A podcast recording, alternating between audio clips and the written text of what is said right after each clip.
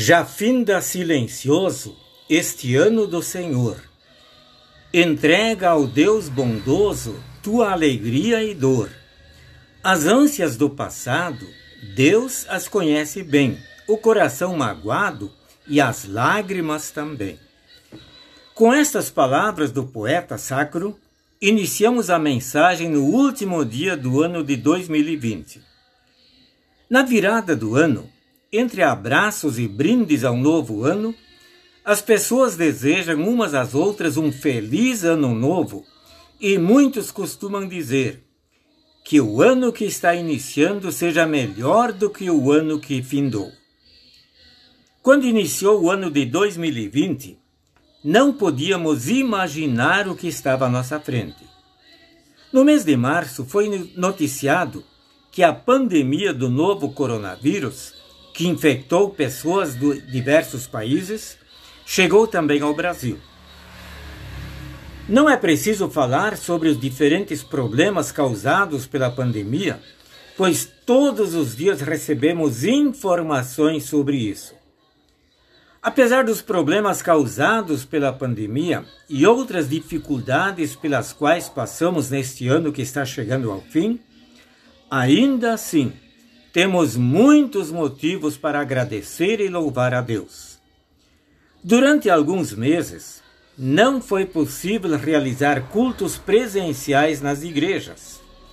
Mesmo assim, a palavra de Deus não deixou de ser anunciada.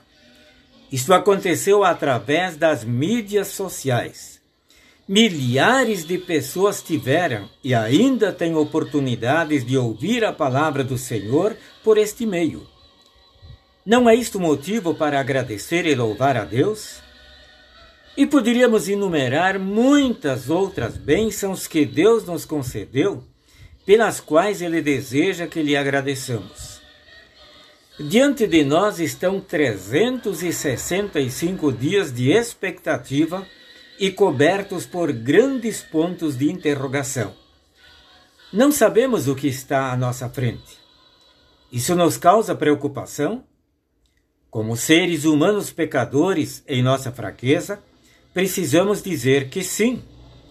Mas, por outro lado, Deus nos faz a promessa que outrora ele fizera ao seu servo Moisés, dizendo: A minha presença irá com você e eu lhe darei descanso.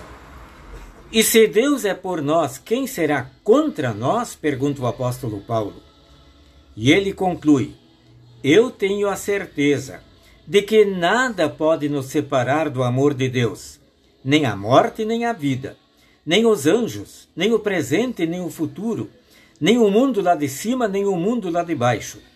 Em todo o universo, não há nada que possa nos separar do amor de Deus que é nosso por meio de Cristo Jesus, o nosso Senhor.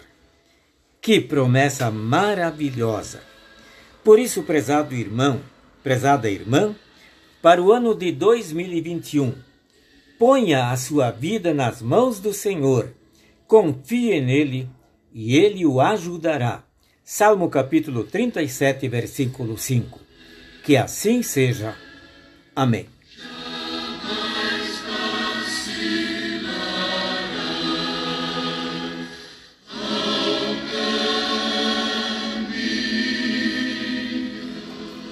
Oremos. Obrigado, Senhor, porque em meio a dificuldades não nos abandonaste no ano que está findando. Fica conosco também em 2021 e concede-nos bênçãos espirituais e bênçãos corporais. Em nome de Jesus. Amém.